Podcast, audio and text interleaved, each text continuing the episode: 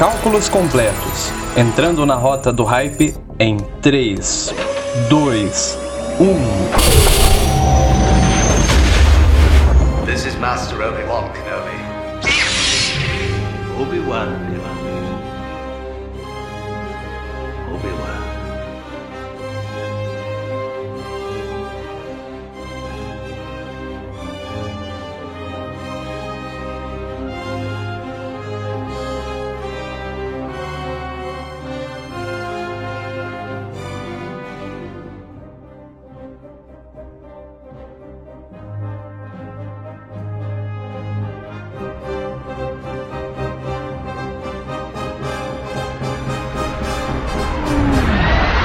Sou o Cícero E eu sou o Diego. e você está ouvindo o Hype Drive.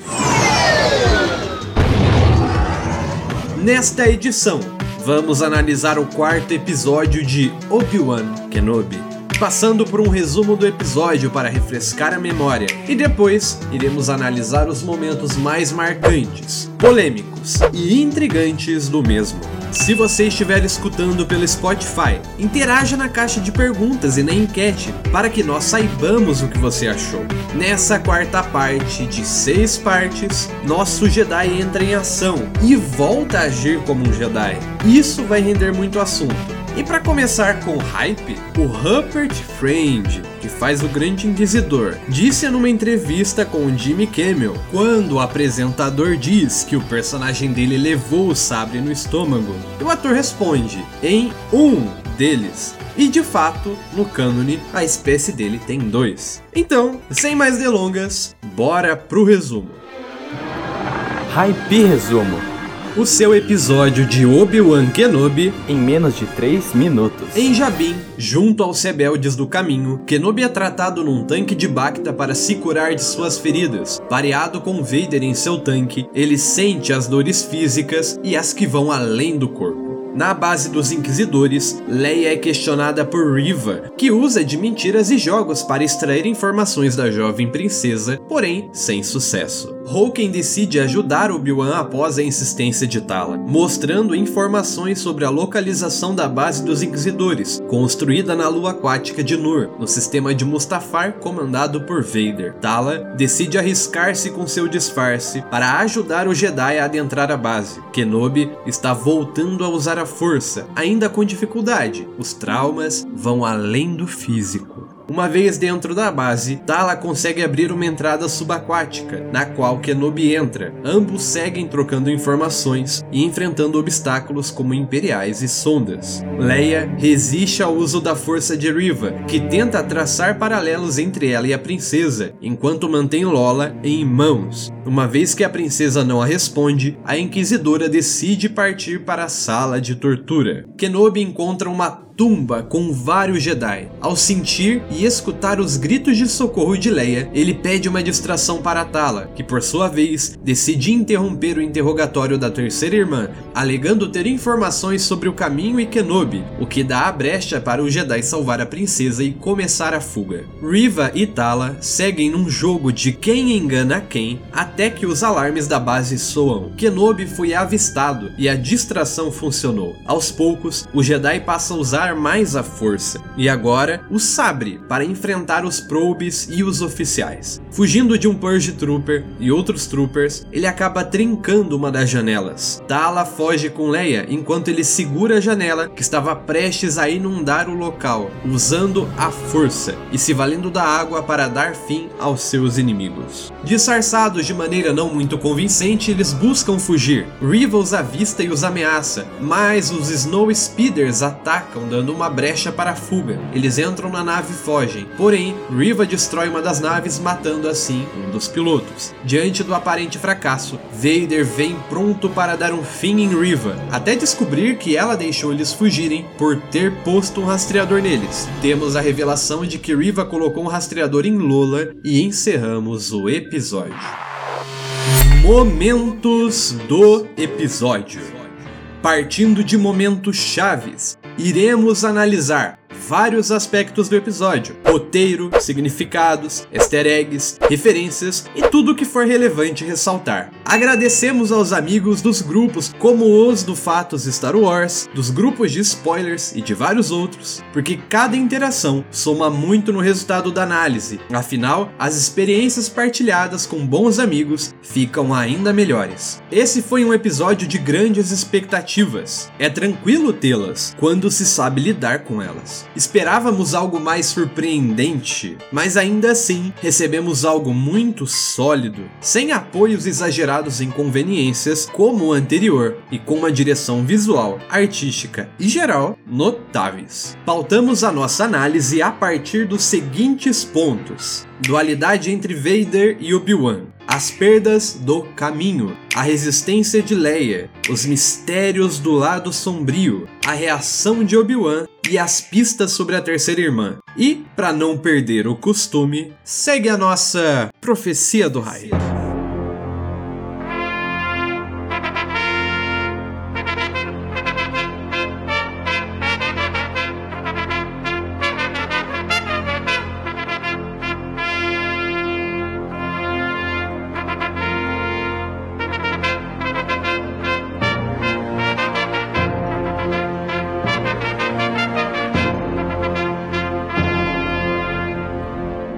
Do alto, veremos uma figura sombria, os olhos amarelos brilhando na penumbra. O sabre giratório ativado proporciona um glide suave e simultaneamente épico, tão sofisticado quanto aquele que vem. O grande inquisidor retornará e trará consigo o sabre giratório, para a tristeza de muitos e para a alegria de alguns.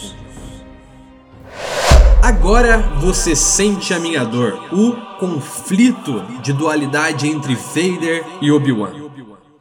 O que torna os duelos de sabre de luz em Star Wars icônicos é o que está em jogo em cada um, as consequências que o resultado da batalha vão trazer. É isso que gera tensão, movimento, surpresa, encanto e o hype em uma batalha. Não meramente visuais e coreografia. Embora tenhamos momentos em que há o combo perfeito dessas duas coisas, como a batalha de Qui-Gon, Obi-Wan contra o Darth Maul, na qual o destino de Anakin Skywalker estava em jogo. Além de termos a obra-prima da trilha sonora de John Williams, com o melhor nome possível, Duelo de Destinos. E temos também a batalha de Obi-Wan Kenobi versus Anakin em Mustafar, na qual, mais uma vez, o destino de Anakin estava em jogo, juntamente com o destino da galáxia dali em diante. E mais uma vez, o grande maestro nos traz um tema absurdo com o nome condizente, a Batalha dos Heróis. Dois heróis se enfrentando, embora Anakin não estava mais sendo herói naquele momento, mas era o herói de muitos. O confronto entre Vader e Obi-Wan, na parte 3 dessa série, foi anticlimático por não ter nada tão grande em jogo. O objetivo de Vader com Obi-Wan não era claro, fazer sofrer, mas não matar. Talvez usar para atrair outro Jedi e estender o sofrimento? Isso é o que a gente especula. Obi-Wan estava mais perdido que o Banta do Boba Fett, o que desfavoreceu a coreografia. Então, não foi um duelo climático. Foi apenas uma demonstração dos sentimentos de Vader e do quão aterrorizante ele pode ser. Sem contar que a trilha sonora também é bem mediana naquele momento em comparação com o que se esperava de uma trilha para um duelo, embora condiga com o clima, ou melhor, a ausência do clima na batalha. Agora, tudo isso foi para chegar num ponto importante desse episódio. Está evidente que teremos mais um confronto, o dito remate do século. E esse episódio, junto com as consequências dos anteriores, até então foi o que mais favoreceu a criação de uma atmosfera para um duelo épico. A vingança do Sith deixa claro quanto Anakin sofreu. Os momentos do Vader no tanque nessa série favorecem isso, a dor e a agonia que certamente vão além do físico. Agora, Obi-Wan também teve o seu momento de contemplar o sofrimento. Achando que Anakin tinha morrido, ele já não estava bem, mas descobrindo que o seu aprendiz se tornou, sentindo a culpa e também agora tendo uma nova motivação para lutar e voltar a ser o Jedi que era, ou até melhor do que era, não teremos, entre aspas, desculpas para um Obi-Wan desfocado em combate. Ambos têm conflitos. Vader, por determinado que pareça, tem os dele, e talvez a série os mostre. Obi-Wan tem muito conflito. Mas agora, quando se encontrarem, algo real vai estar em jogo. A tentativa de redenção de um mestre que deixou seu aprendiz queimando em Mustafar. O conflito de um aprendiz que se jogou no precipício do lado sombrio pelo medo de perder quem amava. Isso tudo vai estar em jogo e em conflito, num futuro duelo. Vader diz para o Luke em O Retorno de Jedi quando seu filho diz que havia conflito nele e o chama para a luz. Obi-Wan já pensou como você. Come with me. Obi-Wan once thought as you do. Talvez Obi-Wan pense assim e tente trazer o seu aprendiz de volta. Talvez Vader tente pôr um fim ao seu mestre para poder enterrar o seu passado e diminuir o seu conflito. Agora sim, teria algo em jogo e razões para ver e sentir mais o drama desses dois grandes personagens, além de elementos que favorecerão uma batalha mais coreografada. As perdas do caminho. O caminho, uma rede que possui esconderijos pela galáxia, a fim de ajudar crianças sensitivas, Jedi e dissidentes a fugirem da Inquisição Imperial. Até o momento, é isso que sabemos sobre essa organização. A fundação e o restante permanecem um mistério. Nesse episódio, conhecemos o que parece ser a base de operações em Jabin, e lá conhecemos Hawking, que ao que tudo indica é quem lidera essa base de operações. Pelo que ele mesmo disse, não são poucas as crianças sensitivas que precisam da ajuda deles. O fato de um Jedi altamente procurado como Obi-Wan estar ali poderia comprometer toda a operação, pondo em risco a vida de muitos. Há um momento de grande insensibilidade por parte de Obi-Wan para com Hawking Tolkien, parece que em seu traumático exílio, o Jedi realmente fechou os olhos para a realidade e continuou com a visão de um Jedi sentado em sua poltrona encorsante, sem conhecer a realidade das pessoas que precisam lutar por uma causa e sem ajuda. Tolkien sabe muito bem do que o Império é capaz. Ele perdeu a sua mulher, os Inquisidores a seguiram. Há até mesmo especulações de que Riva seria a mulher de Roken, que ela era uma Jedi fugitiva que decidiu viver uma vida normal, mas que foi caçada pelos inquisidores. Talvez dessa vida normal venha a ideia de que ela veio da sarjeta, e essa relação seria uma surpresa e tanto mas pode ser que não seja, dado que os inquisidores também vão atrás de qualquer simpatizante, não precisando ser necessariamente um Jedi. Mas tudo indica que seja isso. Riva fala que perdeu tudo, Roken fala que perdeu a mulher para os inquisidores. Em breve, saberemos mais sobre esse detalhe há uma grande dedicação das operações do grupo em prol das crianças sensitivas. Tolkien deu a entender que não são poucas. Tala deu a entender que Quailan tem ajudado com frequência. E como sabemos pelo cânone, personagens como Cal e Ahsoka também estavam na luta por essas crianças. Será que veremos algum desses personagens? Ainda sobre o caminho, Tala foi apresentada no episódio anterior como alguém de confiança e que inspira esperança. Nesse episódio, ela se consolida como uma presença forte e corajosa do caminho, uma mulher destemida e determinada em ajudar. Permaneceu firme diante de Riva e sobreviveu à fuga da base dos inquisidores. Uma mulher sensível e inteligente, que conseguiu criar uma desculpa perfeita em meio à pressão, digna de destaque em mais episódios. Além da perda que já tivemos de um piloto, agora tudo isso está em risco. Tala, Hawking, a base de operações de Jabin, o caminho como um todo e a vida das crianças. Os inquisidores estarão se encaminhando direto para a base. E o que vai acontecer? Teremos Quailan para ajudar? Outro personagem? Ou eles estarão sozinhos? Nos resta apenas esperar o confronto em Jabin no próximo episódio. A resistência de Leia. Destemida, determinada e resiliente. Essas foram características sempre muito presentes em nossa querida e eterna princesa de Alderaan. Destemida como já foi ao encarar Tarkin e todo o Império em uma nova esperança. Determinada como vimos ao não só apoiar, como ser a face da resistência durante toda a guerra, inclusive em um momento onde todos duvidavam de sua pessoa e do real perigo que a Primeira Ordem poderia oferecer ou até mesmo resiliente, ao decidir por treinar Rey, de linhagem direta para Palpatine, por acreditar nos valores e no coração dessa garota. Há coisas muito mais fortes do que o sangue, Some things are stronger than blood. e Leia sabe disso mais do que ninguém, sendo uma Organa de corpo e de alma. Todos esses aspectos fazem parte do que a personagem é, fazem parte de sua personalidade e foram retomados no episódio em questão. Como estamos vendo aqui em Obi-Wan Kenobi, Leia desde muito cedo, especialmente por influência dos pais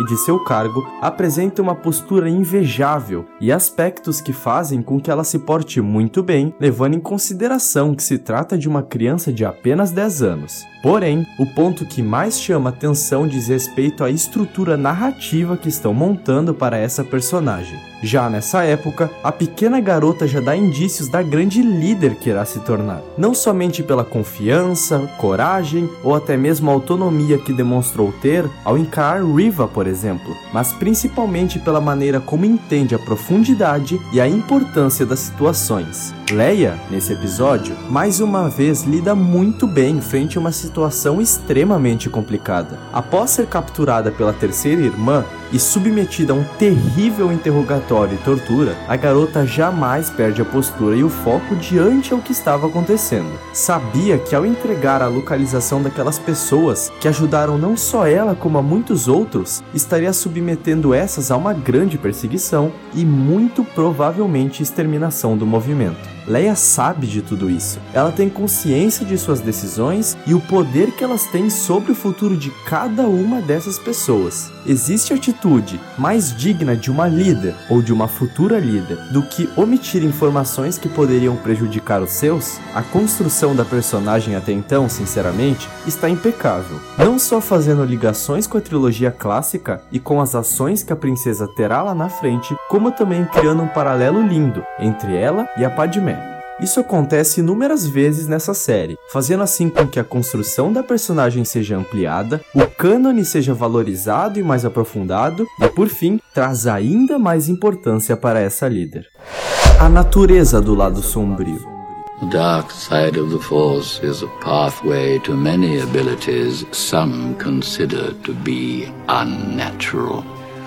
Os valores e as ações dos usuários do lado negro da força, não só hoje, mas como desde sempre, escancararam a realidade asquerosa dessa seita sombria. Os fiéis desse segmento sempre usaram como base para seus movimentos a raiva, o ódio e a agressão. Yoda uma vez já disse: Fear is the path to the dark side.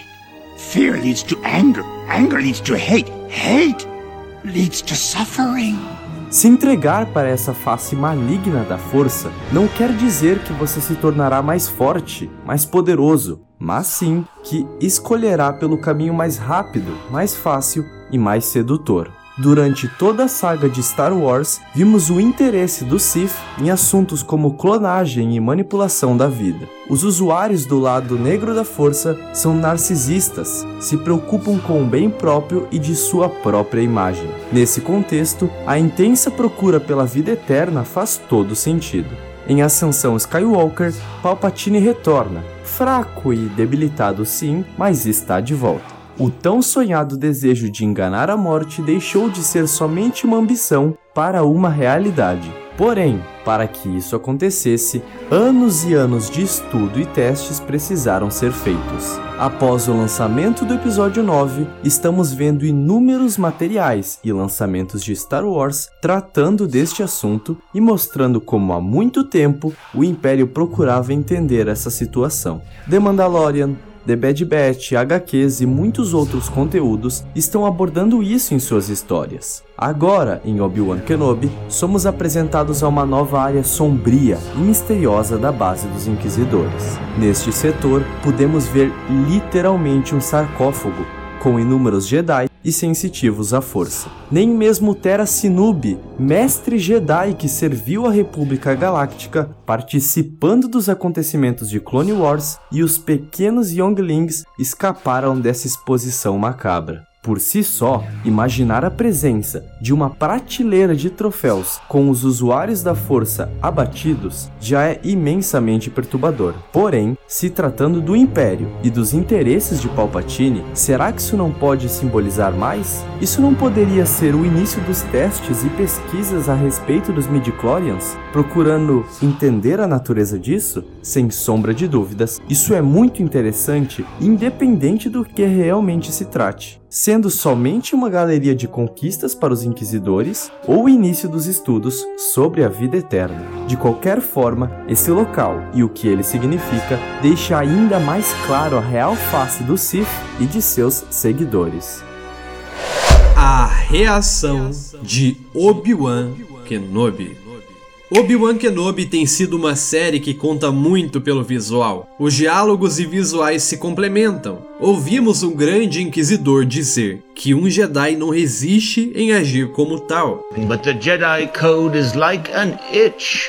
He cannot help it. Mas vemos que Obi-Wan resiste e muito, que de Jedi nos três episódios iniciais, ele não tem nada. O visual do Jedi favorece isso em muito. Em seu figurino, sentimos algo simples, despojado e incompleto. Parece tudo, menos um Jedi os visuais, diálogos e ações caminhando juntos. Já nesse quarto episódio, temos como temática principal o desenvolvimento de Obi-Wan Kenobi superando seus limites, reconectando-se com a força e voltando a ser um Jedi. E após a sessão no Bacta, vemos que o novo visual de Kenobi agora tem a ver com um Jedi. Detalhes sutis como a barba e o cabelo, que estavam engrenhados antes, agora estão asseados. Ou seja, as coisas estão voltando a se encaixar onde deveriam. Esse episódio marca o despertar de Obi-Wan Kenobi como Jedi novamente. Visual, detalhes, falas e ações. A direção do episódio é detalhista e cuidadosa com isso. Vemos ele tentando mover um pequeno objeto com a força, sem sucesso. E depois vemos o personagem fazendo uma série de coisas que remetem ao seu tempo de conexão.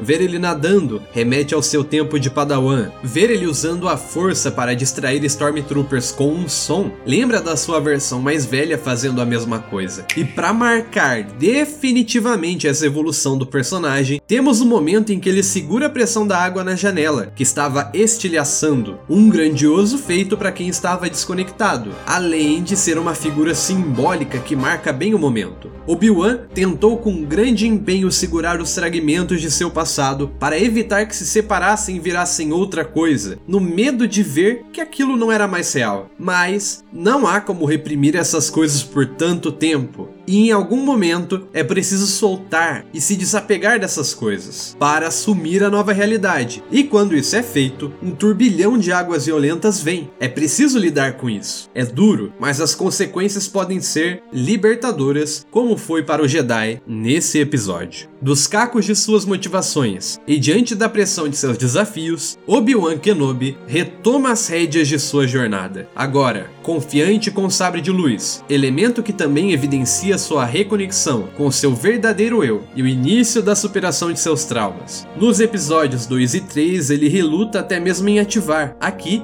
ele ativa e mostra o quão habilidoso é. Agora, falta a série nos mostrar qual vai ser a decisão daqui em diante: tentar trazer o seu aprendiz pro lado da luz ou dar um fim ao mesmo. Será que agora é a hora de vermos um embate realmente significante assim? É isso que nós esperamos. A origem de Riva.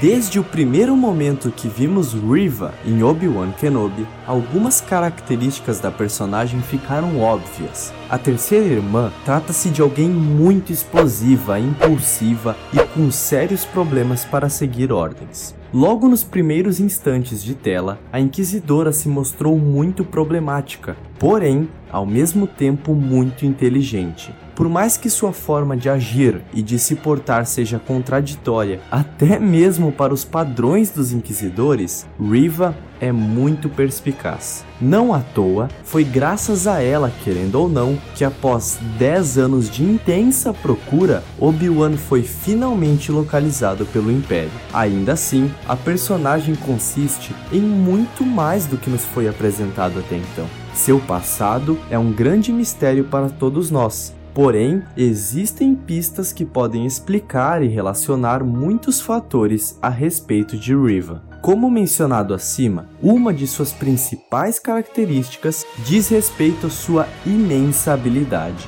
aspecto ao qual deu a ela o posto de inquisidora. Porém, dentro do próprio grupo e especialmente perante o Grande Inquisidor, ela é vista como inferior, como não digna de tudo isso. Em determinado momento, é comentado que Riva veio da sarjeta, Whatever power you are craving, it will not change what you are, the least of us.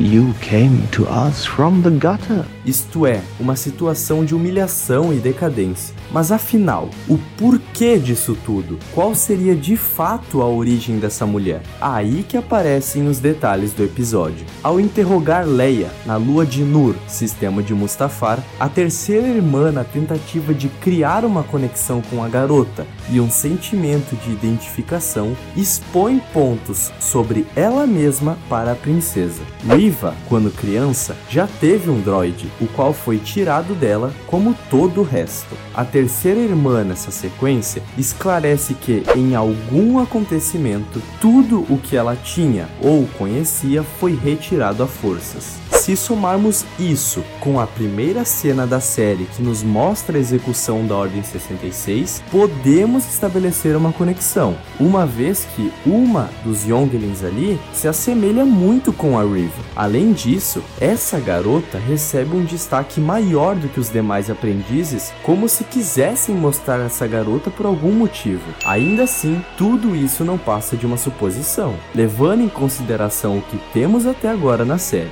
Porém, Se analisarmos, faria muito sentido. No capítulo anterior, Riva, ao se deparar com o símbolo da Ordem Jedi, reage de forma interessante, como se tivesse uma ligação com aquela marca, alguma proximidade. Visto isso, podemos supor que tudo está conectado e que a terceira irmã tem grandes chances de ser fruto da Ordem 66 e seu massacre. O último ponto que pode fortalecer essa teoria e confirmar nossas especulações diz respeito ao pequeno Jedi preso no sarcófago dos Inquisidores. Se notarmos próximo às suas orelhas, esse garoto apresenta protuberâncias, como se fossem dois ossinhos saindo ao lado de sua cabeça, características bem únicas e marcantes. Ao rever a cena da Ordem 66, um dos Younglings apresenta esse mesmo aspecto em sua aparência, esses mesmos ossinhos próximos à orelha. Se a explicação não estiver em outros personagens e arcos, como de Roken,